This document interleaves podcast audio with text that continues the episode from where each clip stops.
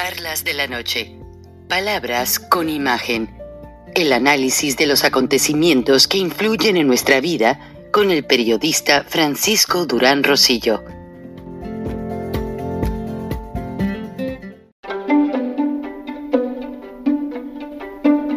Frank Durán Rosillo eh, te saluda y los saluda a todos ustedes, su amiga María Celeste Raraz, para invitarlos a que se suscriban a mi canal de YouTube María Celeste Raraz, tal como mi nombre, donde les informo todas las semanas eh, sobre entrevistas que tienen un tema que ayuda a mejorarnos como personas y de paso son interesantes.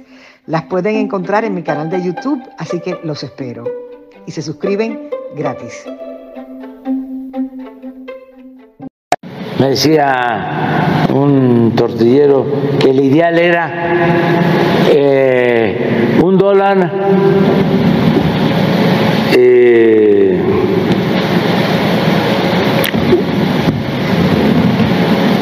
un, dólar y me hablaba de, de otra una dólar eh, tortilla, falta un factor. ¿eh? Ahora me acuerdo, pero el equivalente. y le decía yo de que no, porque pues este ya el dólar está abajo de, de 20, de 20 pesos. La tortilla no en algunos lugares. Entonces, este, pero estoy tratando de acordarme de, de lo otro que es el equivalente. Ah, ya sé, gasolina. Dice, un dólar la gasolina, un kilo de un dólar eh, la tortilla y un dólar, ¿qué dije? La gasolina. Sí, gasolina. No, no, es eh, gasolina, este, tortilla,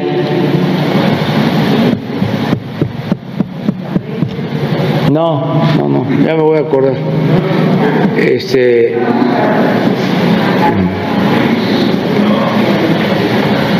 Sí.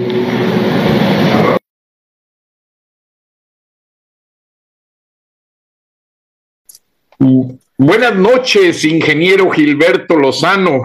Como viste en el video que está circulando en todas las redes sociales y que antes de verificar cualquier cosa, le hablé al grupo de militares que checan, porque son militares los que checan todas las tomas de la mañanera. La mañanera no es en vivo, tiene un delay de 10 minutos, o sea, todas las imágenes y todo el pietaje que va saliendo en vivo tiene la aprobación del ejército y parece ser que esta toma no, que es de una de las cámaras aéreas que están dentro de la sala de prensa del palacio, porque tú ves, hay un, un camarógrafo con un reel que hace close-ups y medium shots, y aparte hay tomas aéreas que manipulan desde un master control. Esta toma fue editada por los militares y sacada del aire. Sin embargo, se les coló por ahí, alguien la agarró y le puso los textos, pero está verificada. Esta toma es de hace tres días y el presidente tiene graves lagunas mentales, tiene graves problemas seniles, no recuerda muchas cosas y de repente se queda pausado que no haya qué decir. ¿Cuál es tu opinión al respecto, ingeniero Lozano? Gracias, Frank. Sí, efectivamente, esto ocurrió el martes 11 de octubre y, fue de, una forma una, una secuencia que ya habíamos visto, porque tú recordarás, Frank, y un saludo a toda la audiencia de Charlas de la Noche, Viernes de Frena, eh, que el 15 de septiembre, el día del grito, hubo la necesidad de darle dos empujones por parte de Beatriz Gutiérrez Müller, a quien hace de, esposa de, López, eh, porque se quedaba atorado. O sea, eh, haz de cuenta como que hay un congelamiento de su, de su, de, que no le responde, el cerebro no le responde y por lo tanto no manda señales al cuerpo. Ya habíamos notado y mucho tiempo atrás que los ademanes físicos no correspondían a su lenguaje verbal. Eh, hay, un cierto, hay una cierta demora. Primero se mueve en las manos y, batalla que la comunicación salga para expresar lo que con las manos o el cuerpo ya, ya expresó. Sí, esto es un problema, eh, me, me dicen los médicos, de una irrigación sanguínea que no es completa al aparato neuronal. O sea, evidentemente los infartos que ha sufrido eh, el dictador López, pues lo han llevado a que sufra un deterioro neuronal y los ves en sus comportamientos sarcásticos, propios verdaderamente de un niño, o sea, son comportamientos infantiles, esas risas socarronas, sarcásticas, cuando está tocando temas muy delicados, muy dolorosos para los mexicanos, que si se ríe de las masacres, y, este tipo de cosas, eh, independiente de la perversidad natural que pueda tener el espíritu y el alma de este señor, porque nosotros nos hemos eh, atrevido a decir que tiene alguna influencia demoníaca, sí ya acusa un deterioro mental eh, grave.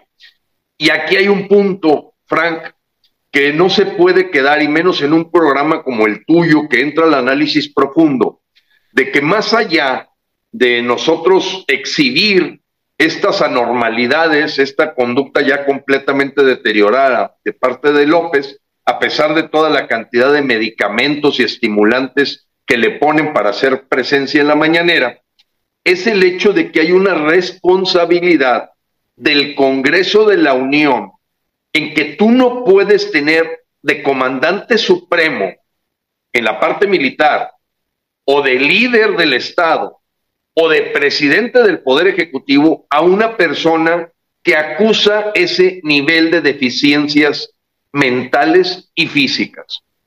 Y lo terrible, Frank, es que hay un, un silencio que raya completamente entre el miedo, la cobardía, la cooptación, la amenaza, no sé cuántas cosas, para que nadie del Congreso de la Unión presente de inmediato una denuncia de juicio político. Yo te quiero decir lo siguiente. La segunda denuncia de juicio político que Frena presentó, porque hay dos, la primera fue por traición a la patria, la segunda por 17 delitos graves. Eh, claro que nosotros exigíamos a que el Congreso de la Unión, así como mandatan comparecencias de los secretarios de Estado, mandataran un examen físico y mental por un tercero certificado internacionalmente y saber cuál es el estado real. Más allá que lo que apareció en los Guacamaya Leaks, que todo eso tiene un retraso tremendo, porque pues son documentos de hace un año, de hace dos años, bueno, algunos son de enero, como es este que acusaba de la problemática de un helicóptero llevando a López desde el rancho en Palenque a una atención de emergencia y que se había dicho que era COVID y que resultó que era un problema ya de una isquemia completa cerebral eh, o infarto al miocardio pues, en, una segunda etapa. Entonces, Frank, aquí Frena ha estado exigiendo a los senadores y diputados que hagan su trabajo. No estamos exigiendo nada espectacular, es su trabajo. Tienen que exhortar, exigir y mandatar que el señor López debe ser sujeto a un examen físico y mental. Y eso no ha ocurrido, Frank. Y eso habla del deterioro de la República, del deterioro de los aparentes poderes separados que permiten vigilarse unos a otros. Ese fue el pensamiento de Rousseau, ese fue el pensamiento de Montesquieu, que fueron los creadores del espíritu de la República y que mandataban que tiene que haber contrapesos institucionales en el mismo poder que no están teniendo o haciendo su trabajo, Frank. Entonces, el tema tiene esos dos ángulos. El ángulo de que cuántos errores, como los hemos visto, ya empiezan a crecer exponencialmente por, la, por, por el estado mental de López, pero lo primero es lo primero. La República tiene órganos de vigilancia para este tipo de asuntos. Está en la Constitución y no lo han hecho. Totalmente de acuerdo, ingeniero Lozano, y tan no lo han hecho que aquí te pongo el, las obligaciones constitucionales del presidente de México, quien realmente está obligado en todo momento a consultar todo de acuerdo al artículo 89 de la Constitución Política de los Estados Unidos Mexicanos, él está obligado a verificar y a someter cualquier decisión al Congreso de la Unión, al Senado de la República, y no puede gobernar solo, ingeniero Lozano. O sea, es algo inadmisible y sin embargo a diario lo hace.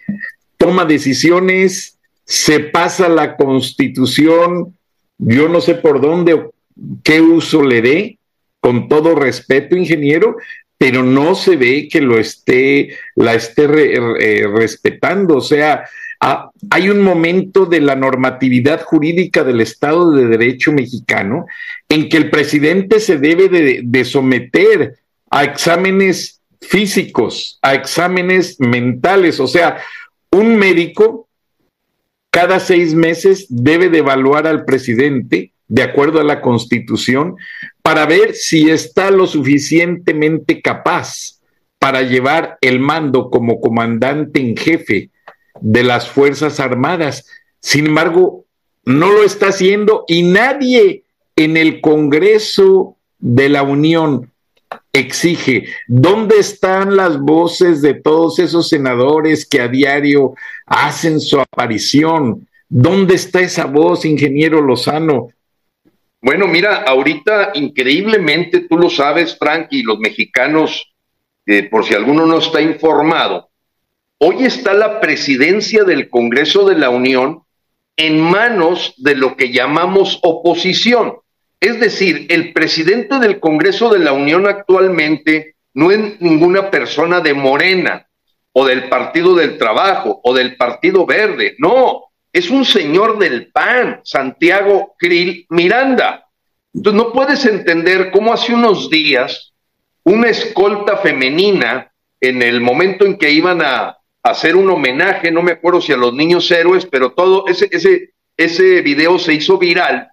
La escolta femenina, por órdenes de Beatriz Gutiérrez Müller, sacan de la comitiva que iba a presentar, digamos, el, el homenaje a, a, esa estatua de héroes eh, y lo sacan. Y el señor no dice nada, simplemente se hace a un lado discretamente y se subordina y se somete. Entonces, Hoy que tiene México un presidente del Congreso de la Unión que inclusive se atreve a candidatearse para presidente, raya verdaderamente en lo lambiscón, en lo subordinado, en lo sometido, y que por lo tanto tenemos hoy un vacío en el poder legislativo, no se diga también en el poder judicial, en donde la dictadura se sigue consolidando. Porque si bien nosotros como ciudadanos decimos, tenemos lo que merecemos. Si López sigue en el Palacio Nacional, es por nosotros, porque no hemos sido capaces de ir a hacer el reclamo como mandantes constitucionales y decirle por millones de mexicanos, salte de aquí. Cada decisión que tomas, mira, verlo a él decir que la estrategia de abrazos ha sido exitosa, puesto que ocurrió esta matanza en San Miguel Totoloapan, en Guerrero, en plena presidencia municipal, que a él eso le anuncia que va bien. Eh, a ver, yo creo que ni en un centro psiquiátrico los mismos locos aceptarían eso, eh, Frank. Eh, estamos viviendo un mundo de lo absurdo. Te lo digo, se presenta la masacre de San Miguel de Totoloapan, asesinan al papá del alcalde, asesinan al alcalde, ves ahí las, las, las imágenes que son para, no son para gente sensible, una matanza terrible, las esposas llorando, Y López al día siguiente en la mañonera dice, está funcionando la estrategia de abrazos. Esto que sucedió en San Miguel Totoloapan es parte de esa solución que se está dando. Eh, eh, entonces, Frank, dices, oye, escuché correctamente. A ver, repite de nuevo lo que dijo. Repítelo de nuevo con lo que dijo. Entonces, este video que, con el que tú iniciaste charlas de la noche, hay unos huecos ahí. Yo no dudo que hasta esté a mayor velocidad de lo que ocurrió. Según lo que hemos entendido es que de repente estaba perdido, como ese López que vimos persiguiendo unas palomas ahí en las calles de Guanajuato. Por cierto, hermosas calles, esos callejones. Entiendo que el callejón del beso medio que me lo están cerrando, no sé qué pasó. Frank, tú que eres de ahí nos podrás decir. Pero bueno, volviendo al tema, persiguiendo unas palomas. Ese señor que se pierde de repente mentalmente. Dices, bueno, mira, es un acto ahí, este, senil, de alguien que, pues bueno, eh, tiene una adoración ahí por las palomas. No, pero ya lo que vemos en las mañaneras, eh, Frank, eh, y ahora imagínate lo que ocurre, ya que pasan las horas. Esto es en la mañana, Frank, es cuando estás, como dices, más despierto que nunca. Imagínate las decisiones que está tomando a las 11 de la mañana, a las 12, a las 2 de la tarde, a las 6 de la tarde. Debe de estar acabando con el país. Frank, acaba de salir una intención de decreto. Lo más seguro es que se apruebe todas las cuentas de ahorro y cuentas bancarias que no tengan movimiento en los últimos tres años serán confiscadas. La famosa ley Rico de Venezuela y la ley Corralito de Argentina. Esto es una expropiación. Ya sale, está por aprobarse. Y oye, ¿quién hizo esto? Bueno, sí sabemos que lo hizo Francisco Arias, eh, porque esto se hizo en Venezuela. Y al rato viene la confiscación de las Afores y al rato viene la confiscación de parte de las pensiones por asuntos de seguridad nacional. Esta historia ya la conocemos, pero creo que estas decisiones, Frank, una tras otra, van creando, mira, lo que hizo hoy en la mañana, Frank, eh, eh, es de un niño caprichoso queriendo distraer a México de las masacres, de las explosiones en los ductos de Pemex, de lo que salió en el rey del cash, eh, que ahorita platicamos un poco de eso, porque ha tomado pues cierta eh, competencia de ver quién dice las mejores mentiras. Eh, pero López hoy en la mañana presenta las 43 corcholatas que él propone para competir contra Morena en el 2024. Las presentó él, o sea, no las presentó la oposición, no las presentaron los ciudadanos, no las presentó él. y, y tristemente me pone a mí como uno de esos 43, Frank. Gilberto Lozano aparece en el lugar número 18, estaba por abecedario por nombre, y tuvimos que reaccionar porque nosotros hemos sido muy claros y le dijimos, a ver, señor López, ¿qué parte no entiende?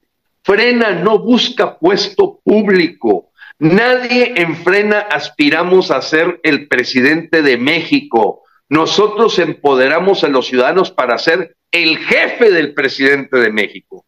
Somos el mandante constitucional. Somos el que les tira las riendas y el asno se está saliendo del surco, como es el caso de López. Pero se atreve a meternos en el mismo saco que muchos políticos, que seguramente algunos otros también puedan sentirse denostados, porque el que López presente en la mañanera apunta los cañones de sus fanáticos o sea, 43 personas que ahí aparecimos, en donde nosotros de inmediato reaccionamos diciendo, no se equivoque, señor López, nosotros no estamos en el costal de los que andan buscando el poder de una silla de servidor público. Nosotros estamos en la silla de dueños de México, de soberanos. Pero ¿de qué estamos hablando, Frank? De una distracción. De una distracción para que no tome la fuerza que tiene. El que López dice que no hay pruebas del saqueo multimillonario que hizo Ebrar, Mario Delgado, Alejandro Esquer, Guadalupe Acosta Naranjo, Alfonso Romo, Tatiana Cloutier, de la danza de los miles de millones en efectivo. Pero a ver, señor López, ¿cree que los mexicanos somos estúpidos? Todos vimos el video de Pío López Obrador recibir sobres amarillos. Todos vimos los videos de René Bejarano llenando maletas. Todos vimos los videos de Martín López Obrador recibiendo también sobres y cantidades millonarias. Todos vimos a Mario Delgado salir con maletas de dinero del propio Palacio Nacional. Entonces encajan perfectamente las piezas para que si bien no hay una prueba documental, la hay en el sentido público y López hoy quedó como lo que es, un charlatán, corrupto, mentiroso, traidor, engañador de los mexicanos, que se ha saqueado a México disfrazado de una honestidad valiente o una honradez a toda prueba cuando es exactamente todo lo contrario, como lo dice la señora Elena Chávez, ex esposa de César Yáñez del círculo cercano durante 18 años del señor López. Eso es más que evidente, ingeniero Lozano. Y aparte, eh, me llegaron, en este momento no las ubico, pero me llegaron fotos muy curiosas por decenas de Tatiana Cloutier con el libro de El Rey del Cash. Y siento, porque también me llegaron videos de gente que están tratando de limpiar su imagen diciendo que ella dominaba el tema del tratado comercial y que ella no estaba de acuerdo en muchas cosas. Y yo te toco el tema porque me lo preguntan de la audiencia, tú la conociste muy bien. ¿Crees que Tatiana hubiese podido dominar el tema del TEMEC para resolverlo? Absolutamente y categóricamente no, Frank. No. No, ella no le entiende al tema económico, más allá que pagar eh, la, tortillera o pagar eh, los servicios ahí de su casa. No, no, no, no lo entiende. Y lo puede decir el propio Alfonso Guajardo, que fue secretario de Economía y que le tocó negociar el TEMEC, y cualquier neoleonés que no sea a lo mejor una amistad de café de Tatiana, no, no va a batallar para decirte que no, se, no sabe ni de qué estaba hablando. No sabía si le estaban hablando en ruso, en chino, y creo que al menos tuvo, aunque ahorita hay varias hipótesis importantes, porque Frank, en esta danza de los miles de millones, siendo ella coordinadora de campaña de López Obrador, ¿tú crees que no sabía de todo este tráfico de dinero? Olvídate del tema ya, no sabía nada no arregló nada, no pudo convencer a nadie, simplemente era un títere de Alfonso Romo. Pero Alfonso Romo y ella, ¿tú crees que siendo ella la coordinadora de campaña y Romo detrás de esta red de financiamiento de la campaña de López Obrador, no se dieron cuenta de una danza millonaria que excedía por mucho las prerrogativas que tenía el partido para manejar en la campaña? Cualquier persona con primaria, Frank, mi nieto o mi nieta de nueve años, ya no te quiero poner al nieto porque ya creció, antes lo ponía de ejemplo cuando tenía doce, ahorita ya tiene quince, no, no, ya, ni a él lo pueden engañar. No, a mi nieta de nueve años no la puede engañar Tatiana. Ahora, yo te quiero decir lo siguiente, estoy seguro que la foto donde Tatiana en la Feria Internacional del Libro en Monterrey muestra un libro no es el, Rey del Catch. Eso sí fue un Photoshop. Creo que sería demasiado, ya rayaría completamente para tener en un centro psiquiátrico. No, eh, la foto en una de las prensas de Monterrey salió la original. Efectivamente, sí fue a la Feria Internacional del Libro, sí se vio con el autor de uno de los libros y aparece con el libro de él. Y alguien supo arreglar muy bien para poner que había comprado el rey del cash. Claro que ya lo había leído, o sea, el rey del cash yo creo que fue de las primeras que cuando supo que estaba en prensa, dijo, yo tengo que largarme, ya nos pescaron. Yo te puedo asegurar que ella platicó con el Yori Martínez, que es su esposo, y le dijo, Yori, ya nos pescaron. ¿Cómo que ya te pescaron? Ya nos pescaron. La danza de los millones de la campaña de López va a ser exhibida salte cuanto antes a ver qué alcanzas a limpiar de todos los pecados que has cometido junto con Romo.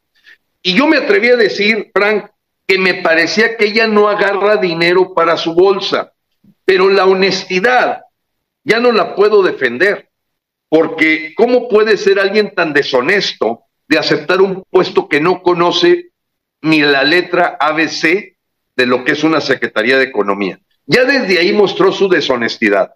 Pero ahora queda categóricamente etiquetada como una corrupta, toda vez que ella como coordinadora de campaña no puede decir que no supiera la danza de las millonadas que surgieron del gobierno de Ebrar, que surgieron de los dineros del metro, de haber dejado la línea 12 completamente saqueada y sobre todo, Frank, lo que sabemos todos los mexicanos, la pedida de piso del gobierno de la Ciudad de México a los taqueros, a los torteros, a los boleros, porque ahí en la calle se recoge miles de millones de pesos en la Ciudad de México que no tienen entrada a la tesorería.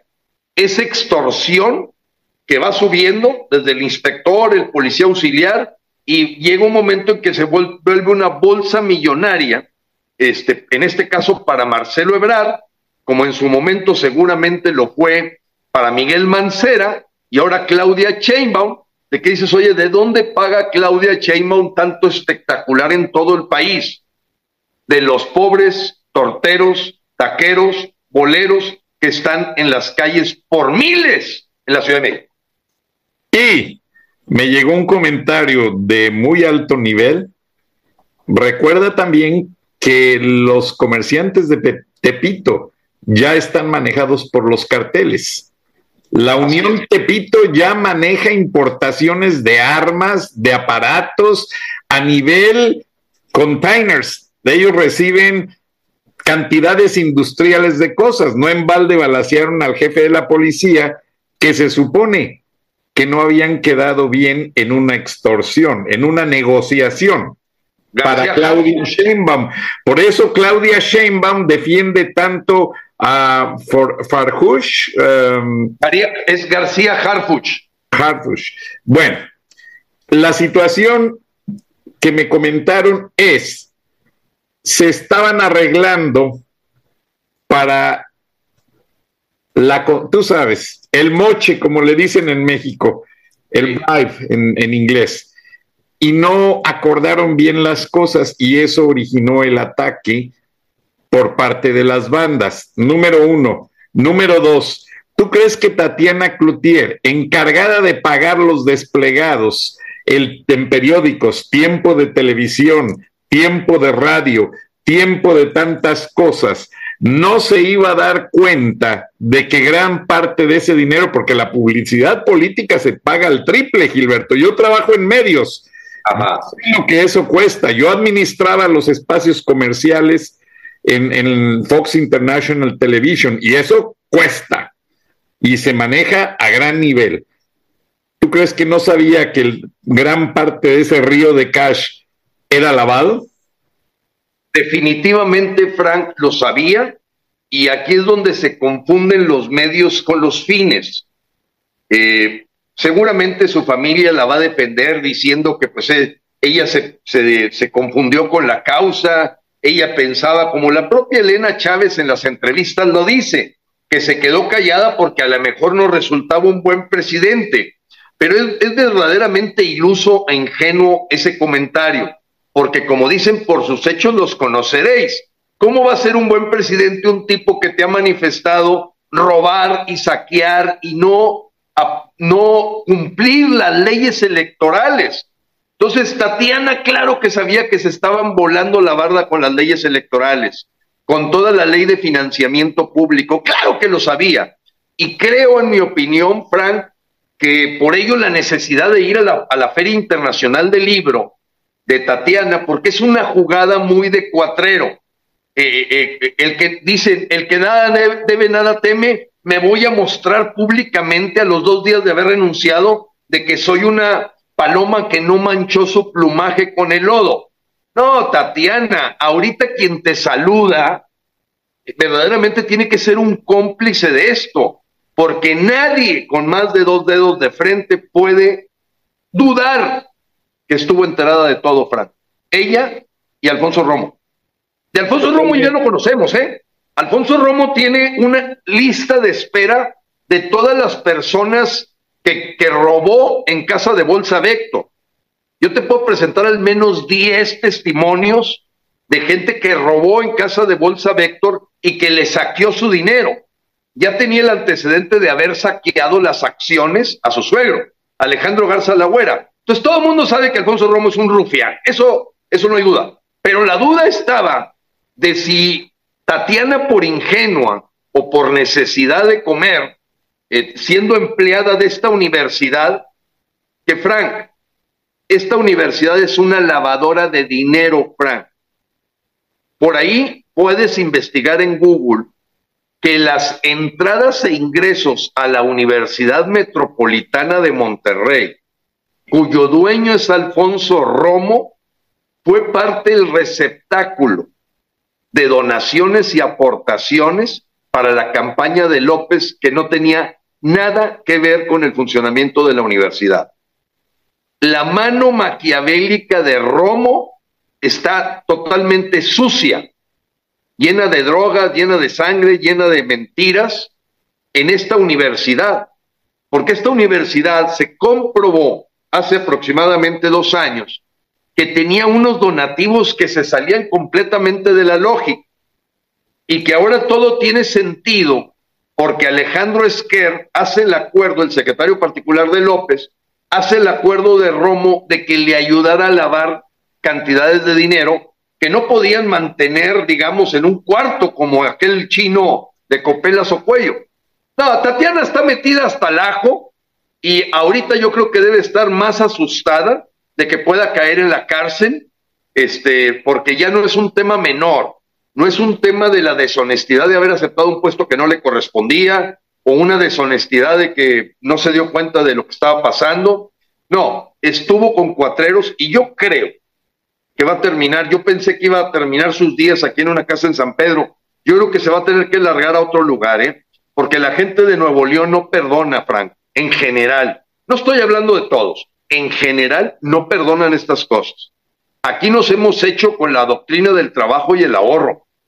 Y siempre cuando vemos un bandido, y tú lo ves, Alfonso Romo en el Club Campestre no lo saluda nadie, Frank.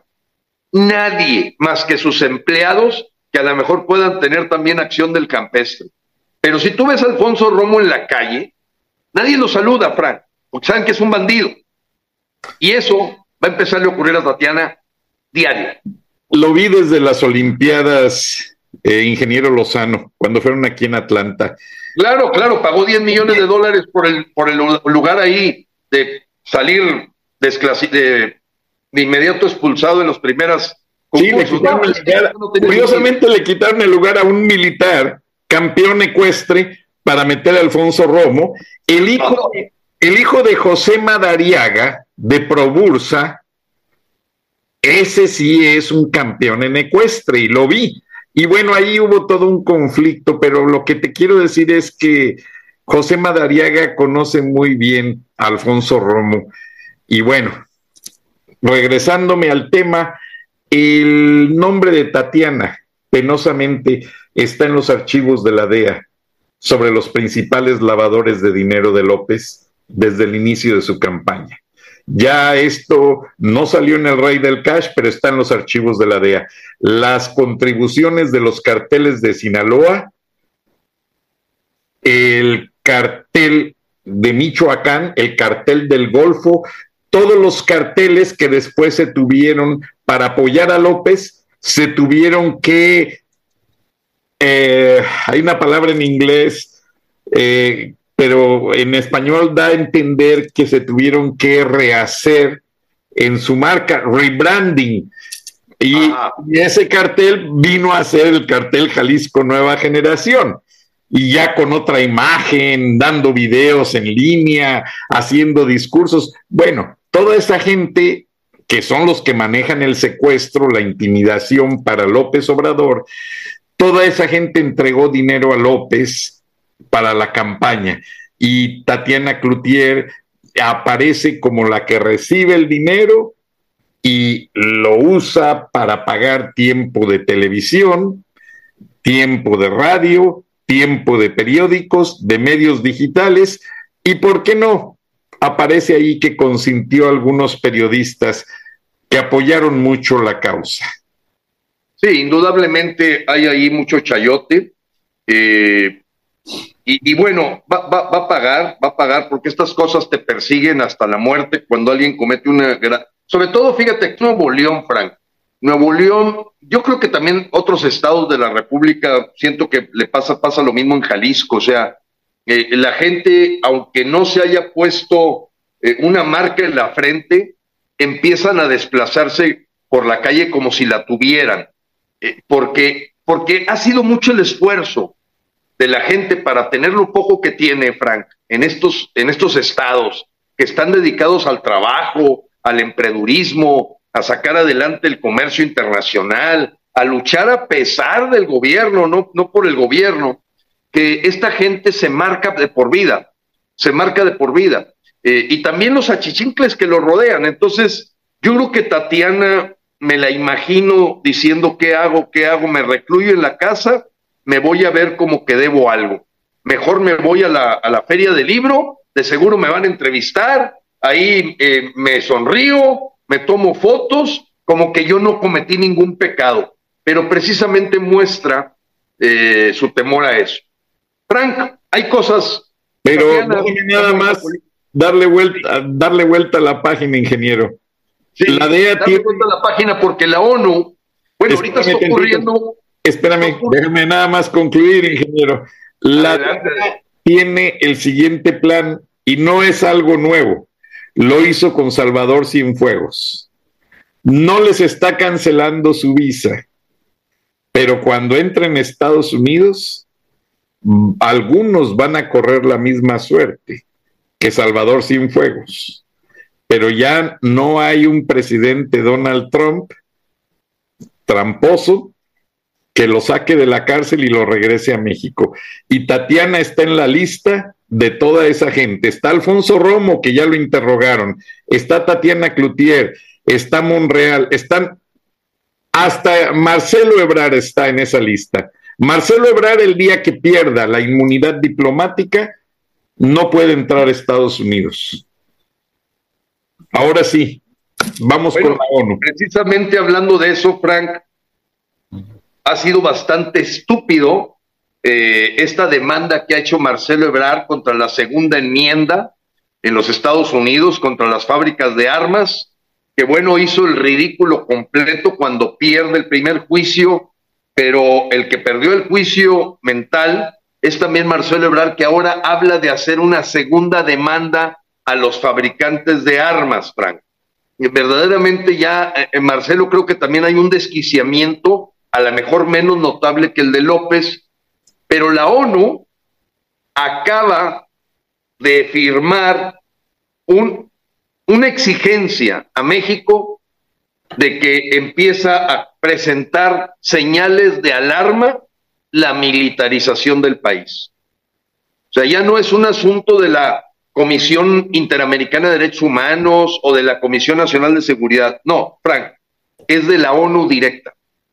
O sea, aquí en este caso, el señor Guterres firma eh, un, un desplegado o un oficio al gobierno mexicano de que la ONU considera de alta preocupación la excesiva militarización que tiene México. Y, y, eso ya son palabras mayores, porque esto es ya un reconocimiento internacional en el que López está sobrepasando los límites de lo que es un estado de excepción. Quiero decirte lo siguiente, Frank. A una carta que envió Frena a todos los 128 senadores, donde les hacíamos saber que con un porcentaje de senadores podían presentar ellos una controversia constitucional, quiero comentarle a todos los simpatizantes de Frena que eso ya ocurrió se presenta por parte de los senadores que estuvieron en contra de la militarización una controversia constitucional, toda vez que en los tratados internacionales y la propia constitución, los estados de excepción o estados militares obedecen a tiempos específicos cortos. No pueden ser tiempos tan largos como ocho o nueve años. Eso es falso. es inconstitucional, es inaceptable internacionalmente. Entonces la controversia fue presentada esta, esta semana, Frank, si mal no recuerdo, fue el lunes, donde 32 eh, senadores, creo que fueron 32, firmaron de que la Suprema Corte de Justicia de la Nación dé su fallo final respecto a esta aprobación de la militarización de la seguridad pública hasta el año 2028. Quería darte ese punto, Frank, porque frena, piensa en el tema del amparo, pero ahorita, por encima del amparo, y sirva porque siempre tus videos son vistos por la gente de frena, los senadores de oposición en una cantidad aproximadamente de 30 cumplieron el requisito para presentar una controversia constitucional a la Suprema Corte de Justicia contra la aprobación de la militarización de la seguridad pública en ese transitorio hasta el año 2028. Así es que ahorita será la Suprema Corte de Justicia la que dé su dictamen mientras Adán Augusto López trata de convencer a 17 congresos. Ojo, el que haya sido aprobada la militarización en la Cámara de Diputados y Senadores requiere, por ser un cambio de constitución, 17 congresos estatales que lo aprueben. No 15, no 14, 17. Y el cabildeo lo está haciendo, pues, este títere de López o gemelo de López, Adán Augusto, y, pero en medio se atraviesa esta controversia de la que todavía tenemos expectativa los mexicanos de que va para atrás, además de los amparos que también vamos avanzando nosotros como freno. Qué bueno, ingeniero. Ahora déjame y te interrumpo. Como ves en la pantalla, no sé si la puedas apreciar.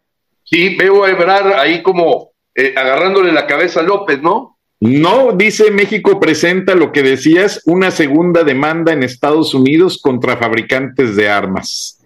Yo estoy acá, Atlanta es una de las principales eh, entidades donde hay muchas fábricas de armas, Atlanta y su área conurbada. Yo conozco gente eh, que trabaja en esos negocios. Eh, son negocios muy controlados, son negocios que reciben cada orden grande, una inspección ahora ya hasta de la DEA el Pentágono y la el, Pentágono supervisa las ventas internacionales y la DEA supervisa ventas raras. Ahora, ¿no se te hace raro quebrar demanda a los productores de armas por segunda ocasión? Y si te fijas en la foto de abajo, dice México aspira al mayor presupuesto de, en defensa de su historia para el 2023. O sea, no se les ha hecho, o más bien se les ha hecho poco todo lo que les han dado. ¿Ah? Y aparte, para colmo de males, la Sedena va a emplear el avión presidencial en la futura aerolínea estatal. ¿Qué te parece, ingeniero? Y también más abajo, está lo que mencionaste de la petición de la ONU a México de, cesar despliegues de militares para funciones de seguridad pública.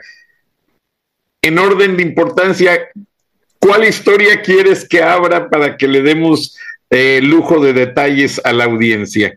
Bueno, la primera, Frank, es que habría que agregar otra foto ahí de que fue evidenciado algo que nosotros ya habíamos platicado, que los propios militares le venden armas a cárteles del crimen organizado.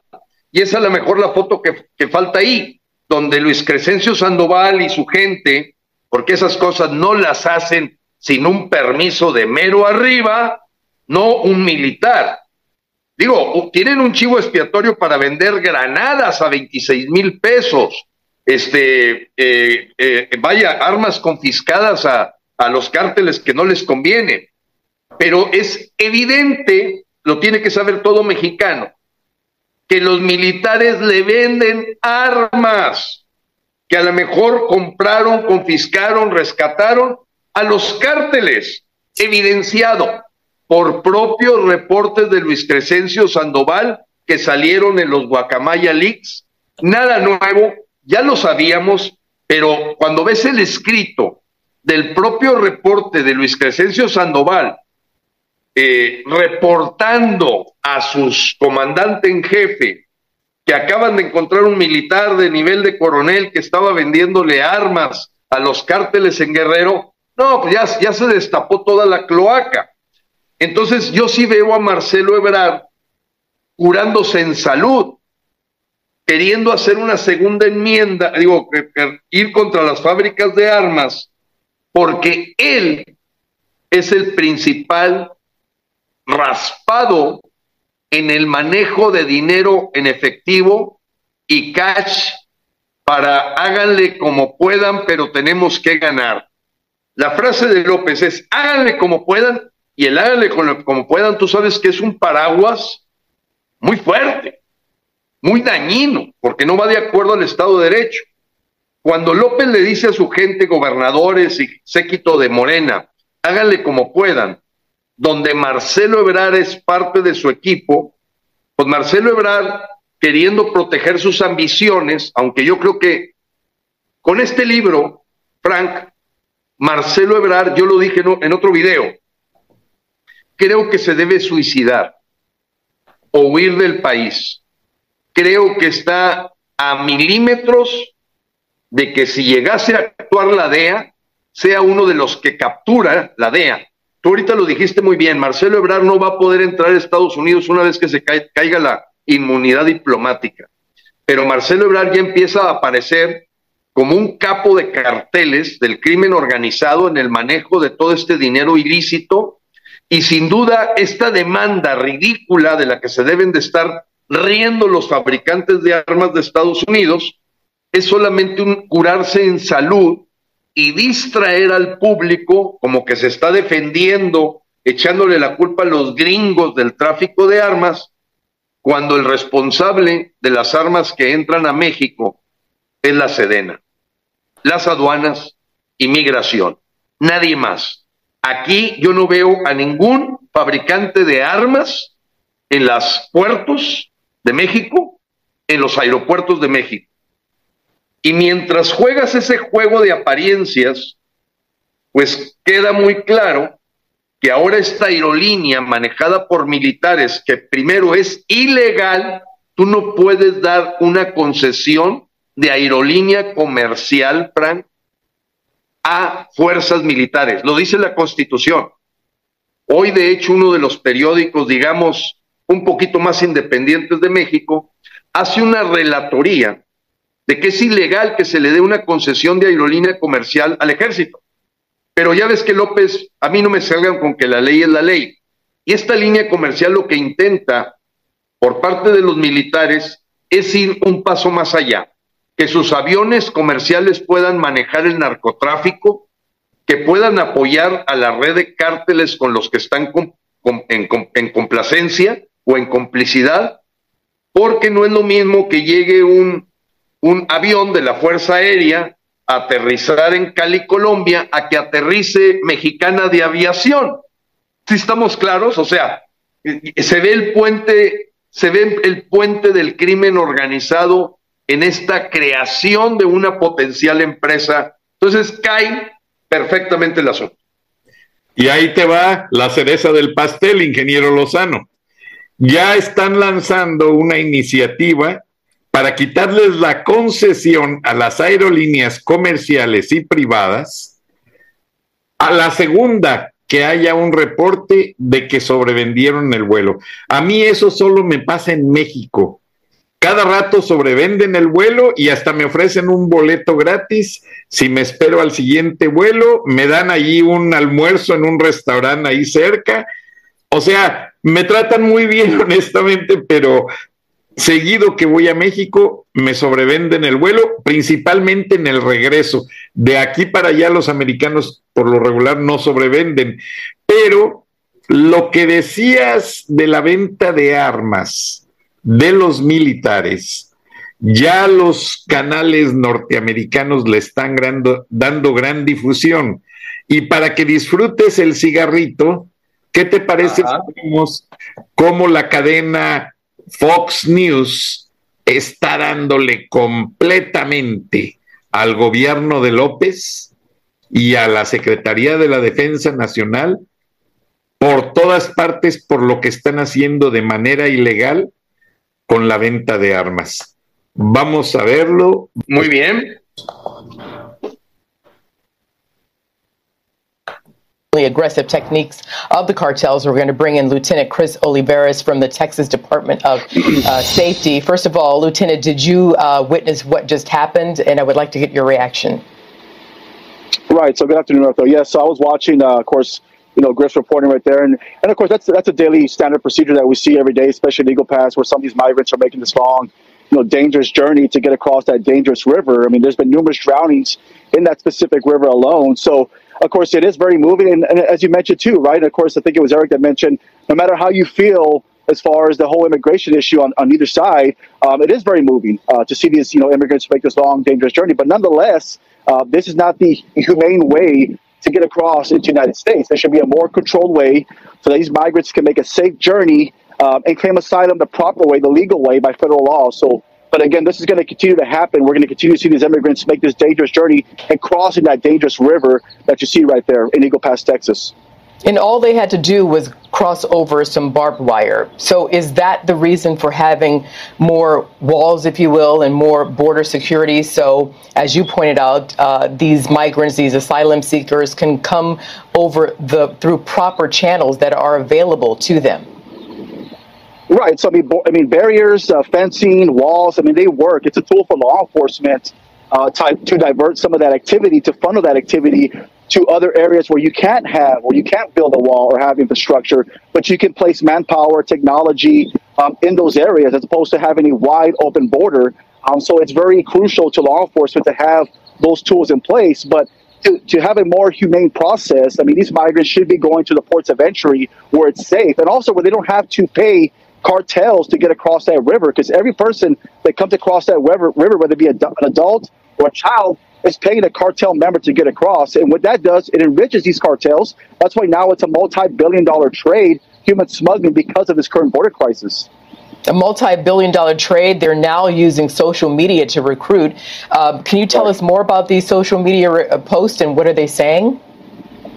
So we've, we've been experiencing this ever since last year when this border crisis started. Uh, now that the criminal organizations are starting to expand their criminal enterprise throughout the United States, and what they're doing, they're using sophisticated recruitment methods, and what they're going, what they're using is social media, TikTok, uh, WhatsApp, Snapchat, using sophisticated messaging, uh, direct messaging to recruit drivers, young drivers. Uh, we've experienced drivers from larger metropolitan areas, Dallas, Houston, Austin, even out of state, that are making their way to these border communities to become human smugglers, even teenagers that are also taking part in human smuggling. Uh, just most recently, we had a tragic event that took place in Uvalde, Texas, where a 17 year old from Austin, Texas, was smuggling immigrants and she lost her life uh, by crashing into an 18 wheeler. So we're seeing these tragic events play out throughout the southern border, and it's all because of these transnational criminal organizations who are using recruitment methods to recruit. Bueno, ingeniero Lozano, toda esta polémica en la cual el oficial explica eh, hace unas horas a la periodista de Fox es que los carteles están cobrando 16 mil dólares por la pasada de migrantes. Muchos ya no quieren pagar esa cantidad. Entonces están surgiendo en las redes sociales, en el Snapchat y muchas eh, organizaciones fantasmas que reclutan gente de otras ciudades como Dallas, Houston, San Antonio, que vayan a recoger migrantes a la frontera, a Eagle Pass, y que por una cantidad menor los lleven a otras ciudades del norte de Estados Unidos. ¿Por qué se diversificó todo este mercado de el smuggling o del cruce ilegal de inmigrantes? Bueno, la semana pasada, el departamento del sheriff detuvo y les confiscó armamento AK-47, AK-47 a los coyotes que estaban pasando migrantes con drogas. Y pensaron que eh, haciendo una ráfaga al cielo las autoridades de Texas, donde Greg Abbott ha dado un gran apoyo a su Guardia Nacional y a sus policías, se iban a intimidar. No, pues de inmediato los inmovilizaron, los desarmaron, los mandaron a la cárcel y ahora Greg Abbott tiene otro dispositivo de seguridad y si te fijas, ya bajaron las cantidades de migrantes. Antes eran grupos de 200, 300 ahora ya la piensan. Una, porque los carteles en México los amenazan que si cruzan ellos por cuenta propia y los deportan, ellos los matan y les cobran una cuota. Dos, porque los carteles ahorita en este momento están buscando otras rutas, porque ya se dieron cuenta que aunque Greg Abbott, el gobernador de Texas, anda en una silla de ruedas, no lo pueden parar. Greg Abbott sigue con tres mil militares de la Guardia Nacional en su frontera y seis mil policías estatales haciendo labores de inmigración que Alejandro Mayorkas no ha podido controlar.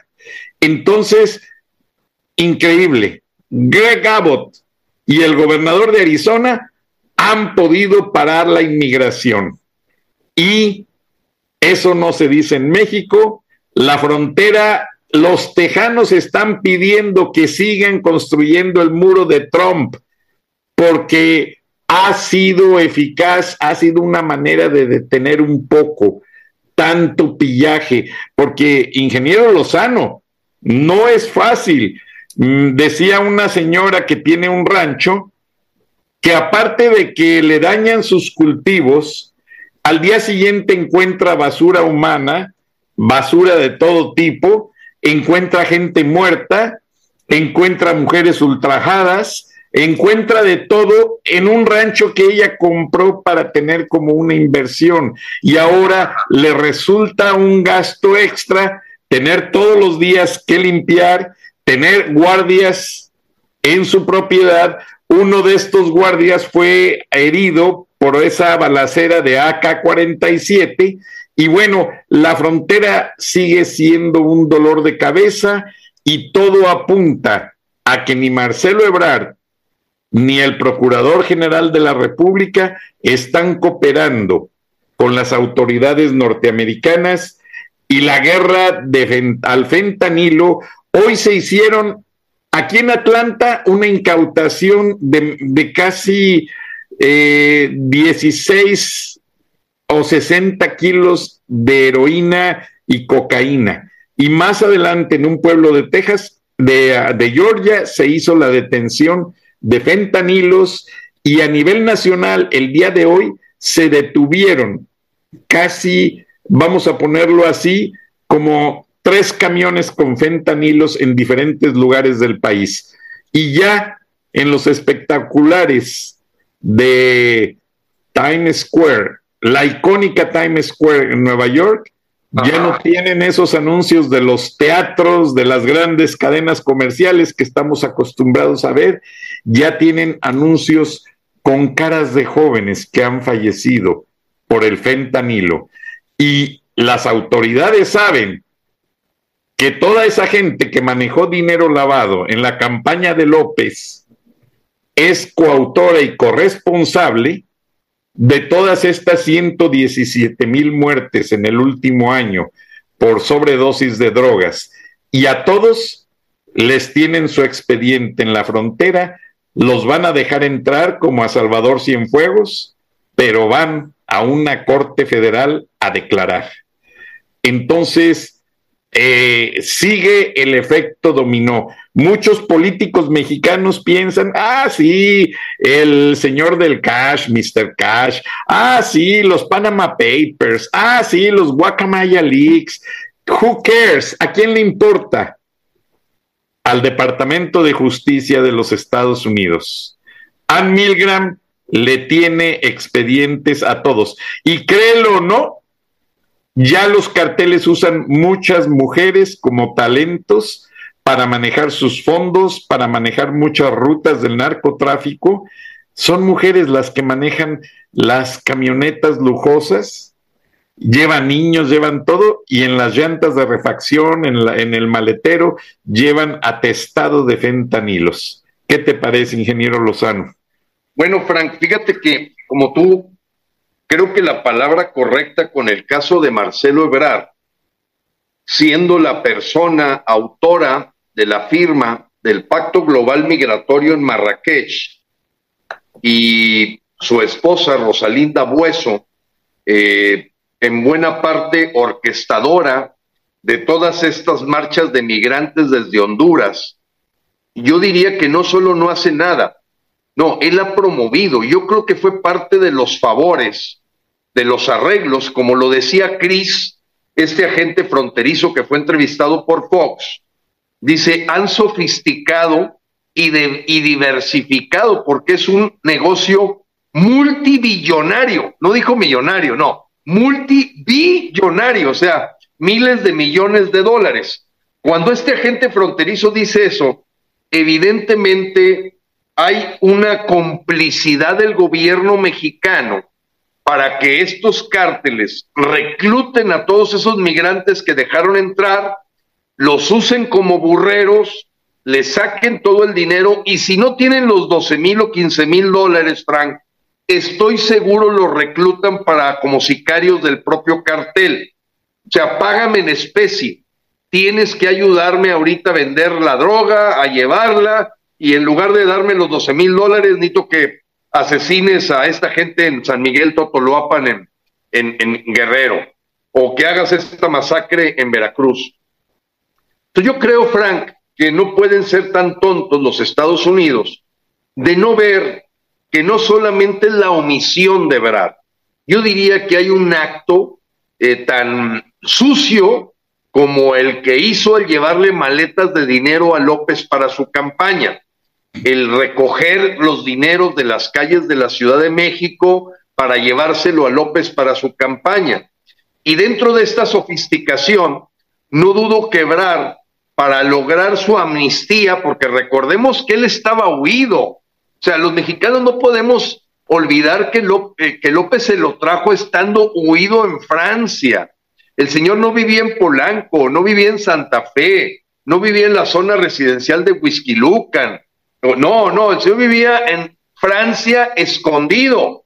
Y López le da un, una inmunidad eh, diplomática para que el señor pueda hacerle las suyas como uno de los capos del cash que seguramente lo tiene bien radiografiado los Estados Unidos. Y aquí la pregunta, Frank, que me han hecho muchos mexicanos, es a la hora que da un paso adelante Greg Abbott, llamándole cárteles terroristas a estos que meten el fentanilo, pues ¿dónde está Biden? Para que haga lo mismo y ya vengan por López. Mucha gente tiene la esperanza de que eso suceda, que los Estados Unidos manden un helicóptero y levanten a López, a Romo, a toda esta bola de a Ricardo Monreal, los levanten y se los lleven. Este, yo les digo que no es tan fácil. Pero tú qué responderías, Frank, de la cercanía que tienes con las autoridades de inteligencia de los Estados Unidos de que pudiera llegar a ese extremo? Yo creo que antes se acaba López. Eh, y, mi pronóstico es que está ya a días y por eso le vamos a dar el empujón decimos que es la estocada final a la bestia el 27 de noviembre. Una estocada pacífica, pero de multitudinaria, para decirle que ya se largue. Todo México grita, lárgate ya. O sea, ya, ya, ya no puede tapar el sol con un dedo. Este, la misma Tatiana, fíjate, que dentro de los niveles de capos, a lo mejor ella ocupa un, un proceso acá de testaferro de tercer nivel, dijo que no podía continuar en el gobierno porque es muy difícil tapar el sol con un dedo. Así lo dijo en una entrevista, Frank.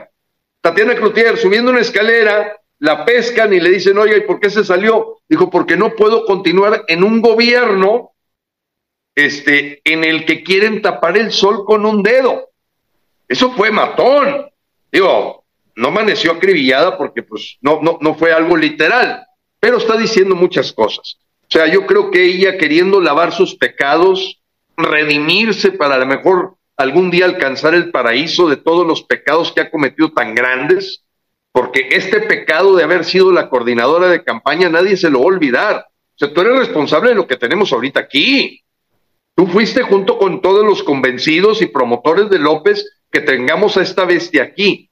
Pero creo que Brar es uno de los principales capos eh, que tenemos hoy en el gobierno y que creo que es el que va a pagar de los que va a pagar más caro, porque él no tiene la edad de López como para tener ciertos beneficios de edad. Eh, creo que Ebrard va a pagar muy, muy, muy caro. Así es, ingeniero. Mira, yo te voy a explicar. Eh, las personas con quien yo hablo son analistas. O sea, mucha gente tiene la falsa imagen de que la Agencia Central de Inteligencia está llena de agentes James Bond con un, reloj radar, una pistola aquí, otra pistola allá, y que andan, son gente muy guapos, muy inteligentes y desafían a todo. No, son intelectuales. Muchos de ellos hablan seis, siete idiomas, los entienden. De hecho, yo fui a una clase con un exanalista en una universidad para entender cómo se maneja el flujo de dineros ahora que existen las monedas virtuales y es bien interesante.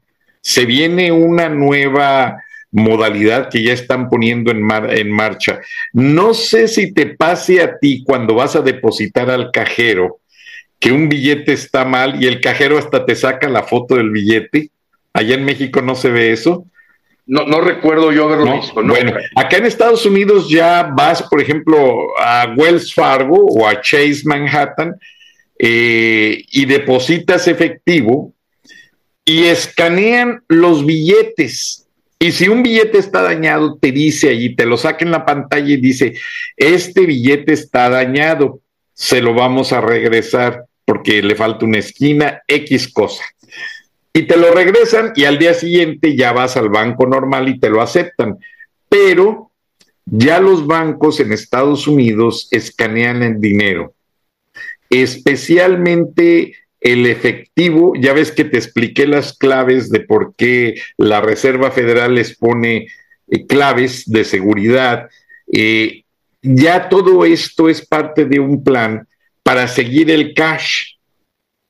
O sea, yo saco 100 dólares y voy y los gasto en un supermercado y ese supermercado en la tarde deposita ese dinero en otro banco. Ellos entienden, ahí va la, secuencia, el trace del dinero. Y ya no es tan fácil que, que el, dinero sea este, utilizado en operaciones de lavado. Ahora, no sé si, te si esta noticia se dio en México. Exitosamente, las autoridades de Estados Unidos le incautaron a los carteles del narcotráfico operaciones de lavado en Estados Unidos con monedas encriptadas, con bitcoins, etcétera. No sé si eso se supo allá. No, casi no, Frank. En cantidades millonarias, los ahorcaron, los volcaron y llevaron a muchos pestaferros a la cárcel. Y allí empezaron a salir muchas cosas. Ahora, tú me preguntabas, por lo que yo he sabido por acá, si López termina el sexenio. No lo termina. Estados Unidos sabe que López está a un paso de dejar la presidencia por tres aspectos fundamentales. La salud, la corrupción y que el ejército, al ejército ya le estorba López Obrador. López Obrador es la imagen, tú lo has dicho, del foro de Sao Paulo si Lula da Silva gana la elección, el primero que va a salir va a ser Andrés Manuel López Obrador. Si tú te das cuenta y tú lo manejaste, eh, antes de la mañanera hay una reunión de seguridad con los secretarios de Defensa y de Marina y ahora de Guardia Nacional. Que no ha servido para nada, por No es la seguridad, ingeniero. Ahí se dice lo que tiene que decir López en la mañanera incluidas todas las pavadas y, todas las, sandeces que dice que no, no me gusta ni repetir porque son una bola de estupideces que no vale la pena perder el tiempo. Pero López es el instrumento perfecto para muchos de mantener a la gente inculta bajo cierto control, que son la gran masa. La gran masa que si se levanta un día el ejército no puede con ellos. Entonces, todo esto está muy analizado por Estados Unidos. Tú bien lo dijiste, López Obrador ya no está en edad, es más, se infarta en el momento que le hagan lo que a Noriega. Se infarta, no lo sacan vivo. Entonces, eh, sí, se van a ir, o sea, esto es un ajedrez. Se van a ir sobre los peones, los alfiles, los caballos, las torres. El rey ya se quedó solo porque todos los demás, si te das cuenta, ya corrieron, muchos corrieron a paraísos fiscales y allá los tienen copados. Muchos vinieron a Estados Unidos y acá ya fueron interrogados, como Alfonso Romo, que tú me dijiste en una foto que compartimos por azares del destino, la foto más reciente de Alfonso Romo, y me dijiste, oye, está muy delgado. Sí, Alfonso Romo fue corriendo a ver a López el día que le dio su agarrón la DEA en la frontera y le dijo, oye, eres culpable de esto, esto, esto, esto, y tienes todo esto y ya tenemos a todos tus testaferros. O hablas o ya sabes. Ya están copados, Gilberto. Tatiana Cloutier manejó todo el cash, de, la campaña, ella sabe perfectamente qué narcos dieron, quiénes no dieron, a quiénes les exigieron dinero, todo Gilberto. Por eso renunció cuando iba a salir el rey del cash. Sí, o sea, eh, todo eso está ya bien calculado, pero los americanos se dejan ir mucho. Yo pienso que por este versículo bíblico que dice que amarás a tu vecino como a ti mismo. Y yo siento que los americanos son muy paupérrimos con México porque no quieren causar un conflicto grande con su vecino. Y todo lo quieren hacer de una manera muy discreta. Ahora, López, López se defiende con amenazas. No, de que ya Putin viene a ya firmó López el plan de intercambio de uso del espacio aéreo con satélites. Los rusos ya escaneaban México desde hace años, lo mismo los americanos. Tanto rusos como americanos saben las operaciones que están pasando en México con esos sistemas tan avanzados de detección de calor, saben dónde hay concentraciones de armas, saben dónde hay cosas. Es más, tú lo sabes, cuando secuestraron a Diego Fernández de Ceballos, lo único que encontró la policía en su rancho fue una huella de sangre. ¿Por qué? Porque mucha gente en México se pone el chip para que los encuentren en caso de ser, de ser secuestrados.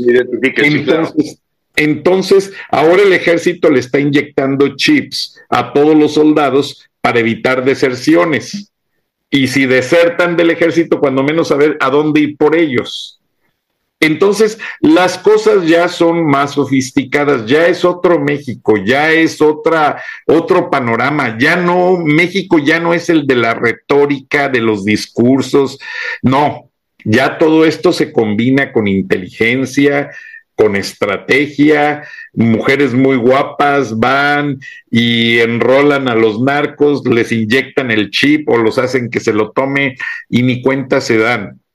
Así encontraron al Chapo. Ahora, te digo una de las cosas, la última detención del Chapo, porque las primeras dos fugas fueron negociadas, tú bien lo sabes. Así es, así fue. Eh, entonces, la última detención, al Chapo ya la tenía perdonada, pero estaba Peña Nieto en el gobierno y al Chapo se le ocurre mandar a hacer bumper stickers calcamonías para las defensas, que decía, engrandece a México, mata a un pinche político. Creo que fue un golpe al hígado tremendo para el sistema. Así es. Entonces, le, le, encontraron la bodega con 60 mil calcamonías que la gente tú y yo las veríamos, nos reiríamos, pero dicen que la calcomanía estaba muy atractiva.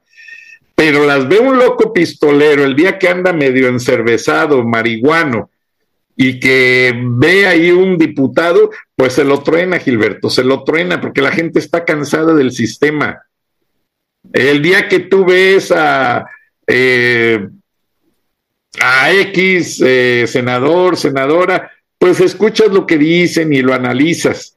Pero una gente de estas, el día que los ven, que traen todo el coraje adentro, porque aunque sean narcos, ellos, sabes, ellos saben que no pudieron llegar a donde ellos aspiraban porque les tuvieron la pierna aquí, la pierna gubernamental, que nunca los dejó estudiar, nunca les dio una oportunidad. Y ahora López habla de oportunidades, pero son manipuleos. Allí no hay otra cosa. Entonces. probablemente, Frank, bueno, lo ves en las argumentaciones, porque claro que del lado del crimen organizado hay mentes inteligentes y dicen es que cuál es la diferencia entre tú y yo. Tú lo haces legalmente y tú dices que yo lo hago ilegalmente, pero tú ves en esa contraargumentación, me acuerdo de esta serie de Miguel Félix Gallardo, este, pues tú ves hasta un razonamiento que puede convencer gente de decir, oye, pues si estos cuates son exactamente iguales que nosotros, nada más que ellos están bajo una etiqueta que se llama gobierno, pero hacen exactamente lo mismo que nosotros. Extorsionan, ponen impuestos, como esta confiscación de cuentas, Frank, o sea, no tiene sentido. Pero si me permites, Frank, quiero comentar tres cosas antes de que nos vayamos, que es para poner los pelos de punta eh, pues en la gente que creemos en los valores, en los principios que han sostenido a la nación mexicana y que son envidiados, como es la unión familiar. Mira, nada más en esta semana, Frank, hay una iniciativa de los diputados de Morena para permitir ya la pedofilia. ¿Qué te parece? Inaceptable. Bueno, Frank, imagínate, un diputado, unos diputados de Morena diciendo que van a generar una iniciativa de ley de por qué tienen que ser los 18 años los que marca el principio de las relaciones sexuales para los jóvenes o niños. Que si un niño este, es de buen ver y de mejor tocar, dicen ellos, pues ya, vamos dándole. Entonces, esta eh, diputada ya armó una iniciativa para volver la pedofilia legal en México. Yo sé que no va a pasar, Frank, pero te habla del deterioro. La misma persona que se echó un churro ahí en el patio central de San Lázaro hoy en la mañana.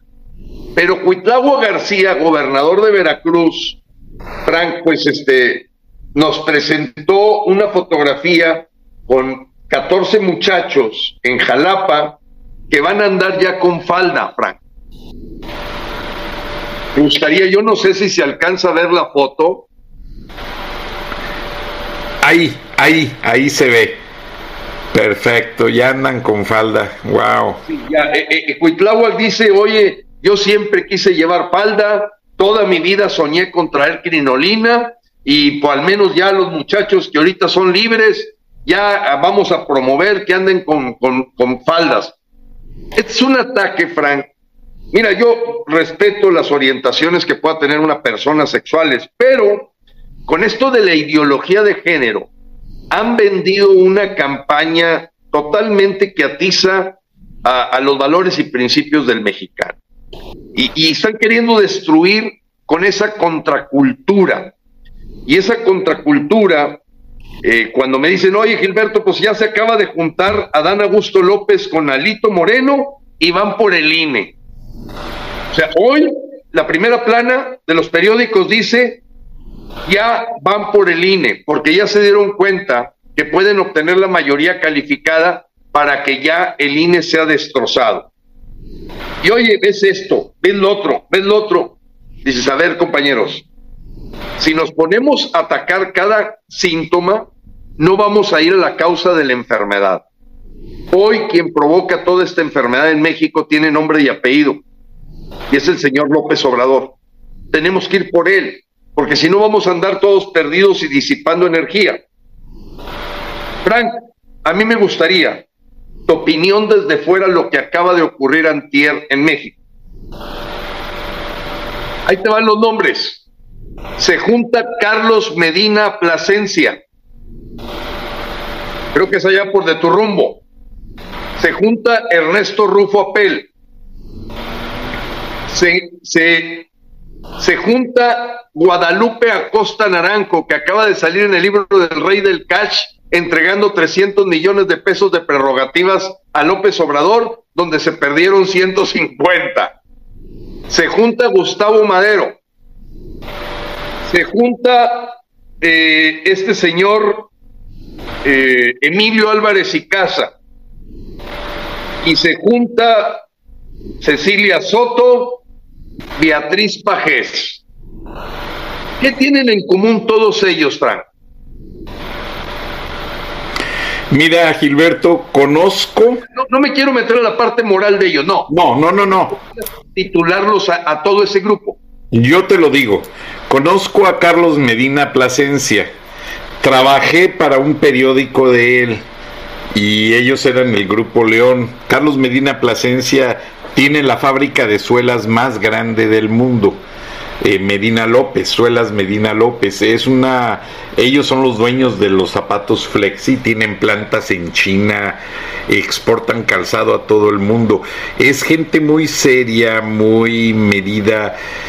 Y la, Carlos Medina fue gobernador interino de Guanajuato cuando cayó este aquel hombre precisamente por el libro publicado por Rafael Loret de Mola eh, cuando cayó pues la candidatura y casi inminente triunfo de el que era eh, todavía se usaba el término de que no era presidente municipal sino regente de la Ciudad de México Ramón Aguirre. Ramón Aguirre Velázquez que junto con Manuel Bartlett según la denuncia del periodista, pues hasta se vestían de mujer, consumían cocaína y hacían desmanes.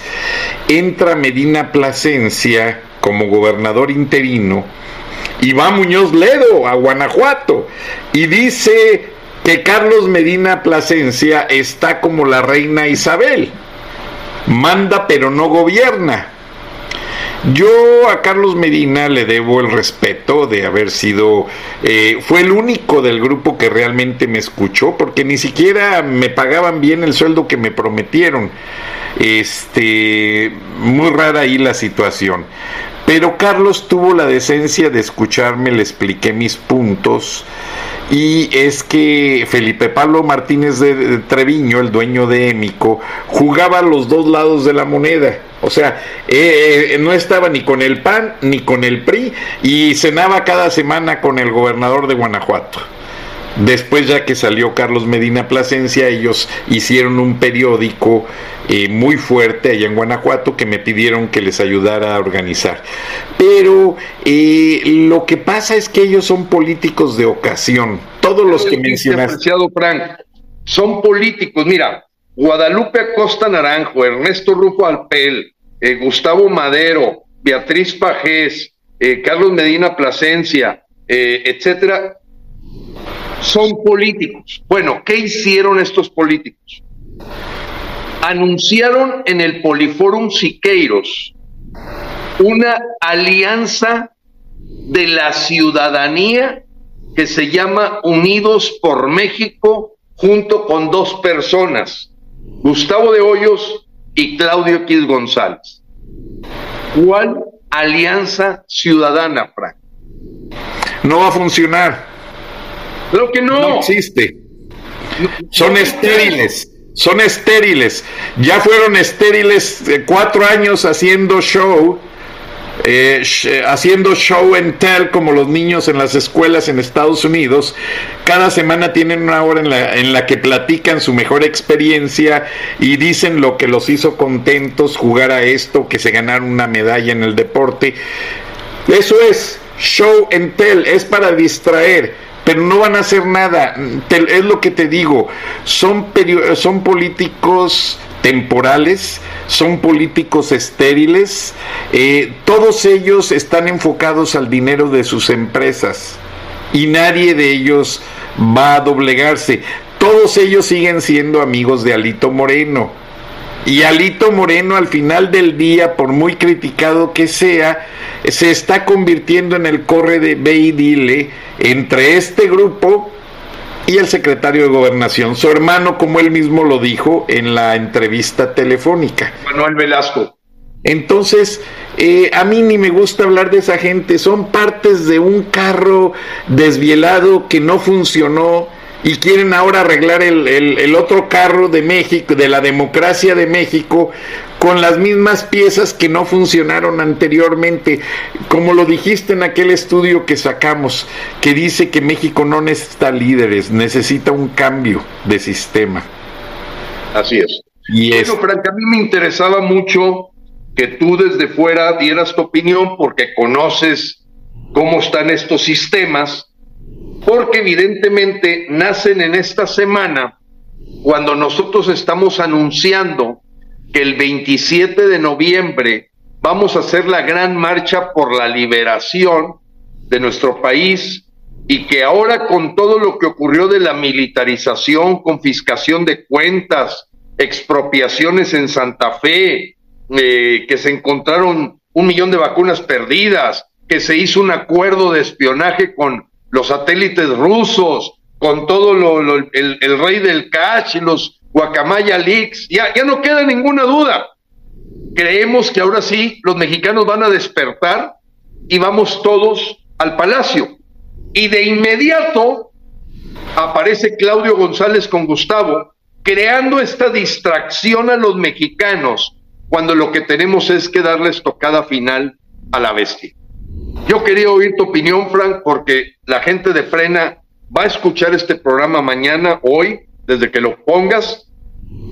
Y en ese sentido, pues me interesaba que oyeran tu opinión de cómo no nos podemos dejar distraer por los mismas comparsas y corifeos de un sistema político que está podrido. Y te agradezco mucho el espacio, Frank, siempre eh, con la verdad, y vamos a seguir luchando para que México despierte con la verdad. Sí, así es, ingeniero, y yo le agradezco a toda la audiencia, a los miembros de Frena, a quienes respeto y apoyo. Yo como periodista independiente selecciono muy bien todas las opiniones y como sabes, te deseo aclarar, yo colaboré un tiempo con la revista Siempre, mis respetos para la señora Pajés, una gran dama, pero llegó el momento en que empecé a escribir sobre los movimientos. Yo ya veía venir esto de la militarización y pueden recurrir a los archivos. Ella no me censuró, pero Lamentablemente a ella se le acerca mucho el general Salvador Cienfuegos y cuando entrega al secretario de Comunicaciones y Transportes, básicamente toda la secretaría al ejército, ahí fue donde yo empecé a tener problemas y me di cuenta que no estaban de acuerdo con lo que yo publicaba. Entonces yo mismo le dije a la señora Pajés, señora Pajés, usted es muy amiga del general Cienfuegos, le acaba de dar un premio eh, recientemente y pues mejor me retiro por lo sano. Sin embargo, pues nos saludamos cuando nos vemos o esto o lo otro con respeto y aprecio. La señora no deja de insistir su lado de sus puntos de vista eh, de los que no está de acuerdo con López. Y yo pienso que ella, pues, al ser una dama muy inteligente, cuida mucho, mucho los parámetros y ella siente que necesita ser parte de los de estas organizaciones cuando yo siempre le he dicho que ella puede brillar con luz propia usted mismo, ingeniero Lozano, me dijiste que coincidiste con ella en unas conferencias en Zoom y que tú también la respetas por sus puntos de vista. Respeto, Frank. Pero yo, yo se lo dije, señora Pajés, usted sería una excelente periodista si se sacudiera a Lito Moreno, si se sacudiera a Salvador Cienfuegos y a toda esa gente que la sigue. Y esa gente los eh, el, los dos que estaban antes en Va por Roberto Madrazo. No, y no, este Humberto que los mencionaste ahorita, que siempre han estado, el que tenía Kimber, Kimberly Clark, la de los pañales. Ah, Claudio Quis González. Claudio y el otro que dicen que... Gustavo de Hoyos. Gustavo de Hoyos. Eh, yo se lo dije, señores, que usted, el día que se sacude esa gente, va a ser más independiente y más respetada. Pero bueno, ellos la buscan, yo mejor me retiro por la zona, yo quiero ser independiente, yo soy independiente, tú lo sabes, ingeniero Lozano. Sí, es y por eso mucha gente me da información. Porque yo no estoy ni con Dios ni con el diablo y este programa es independiente. Sí, tengo asesorías de gente que me conoce para quienes trabajé, gente de CNN, me conoce, me respeta, me dan su asesoría, sus puntos de vista. Sí, tengo amigos en Fox Televisión, sí, tengo amigos en la CIA y en la DEA y en el Departamento de Justicia y nos ven y me dan sus puntos de vista y los uso y los tomo muy en cuenta. Y Gilberto Lozano es muy respetado por todas esas eh, opiniones y por eso estás aquí, ingeniero Lozano. Te agradezco. Te agradezco mucho, Frank. Un saludo a toda la audiencia y pues Dios nos bendiga, Frank. Dios los bendiga a todos y adelante con esa marcha, ingeniero Lozano, porque yo te lo he venido diciendo.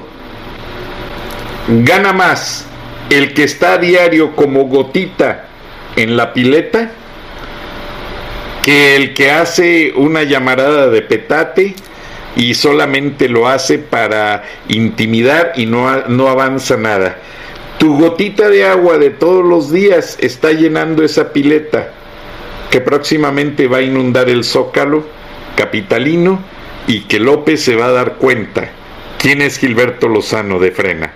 Buenas noches y quizás sí seas presidenciable, ingeniero Lozano. No, no, no, no. Never underestimate. Que la trascendencia de nuestra labor eh, va más allá que una silla, Frank. Es empoderar a los ciudadanos de México porque yo verdaderamente creo en esa mística. No hay que cambiar de amo. Hay que lograr que el pueblo de México deje de ser esclavo. Muy buen tagline para cerrar. Gracias, ingeniero Lozano. Buenas noches, buenos días. Buenos días.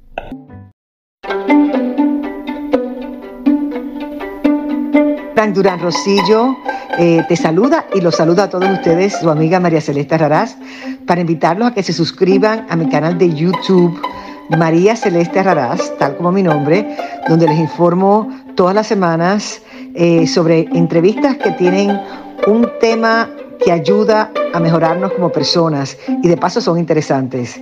Las pueden encontrar en mi canal de YouTube, así que los espero. Y se suscriben gratis.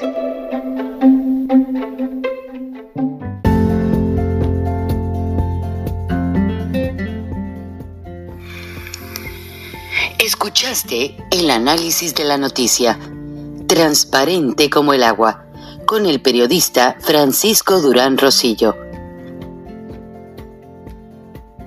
thank you.